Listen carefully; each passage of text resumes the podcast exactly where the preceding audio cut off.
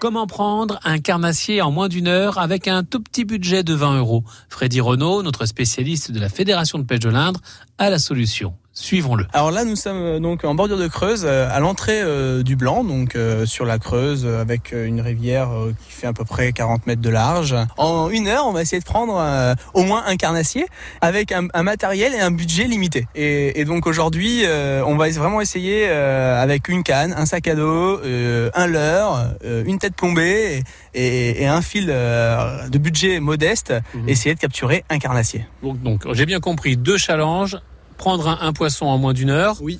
un carnassier, une perche ou un brochet, oui. avec un petit budget. Moi, si je vous dis, j'ai 20 euros. Oui. C'est possible?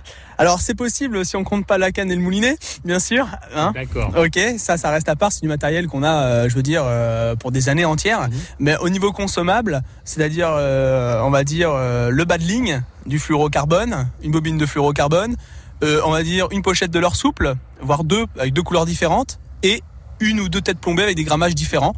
On est parti avec ça. D'accord, on est parti avec ça.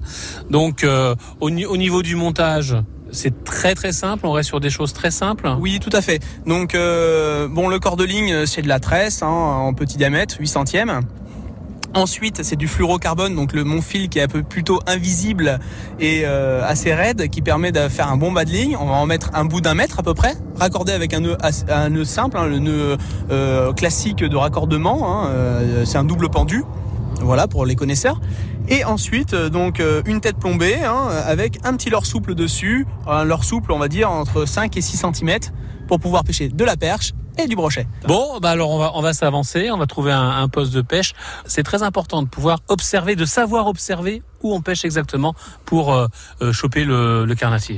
Oui, tout à fait. Il faut vraiment, euh, avant de lancer son leurre, analyser les choses, regarder où est-ce qu'on peut lancer, s'il y a un arbre dans l'eau, s'il y a des branches, s'il y a les herbiers, si les herbiers sont sous l'eau, au-dessus l'eau, regarder le courant, comment la veine d'eau, où est-ce qu'elle passe. Faut, faut tout analyser, voir s'il y a des poissons blancs qui remontent en surface. C'est vraiment, on va dire, la lecture de la rivière. Mmh. Lire l'eau, c'est déjà 80% de la pêche. Voilà, c'est ce que nous ferons demain matin. Suite de l'aventure demain matin. France Bleu.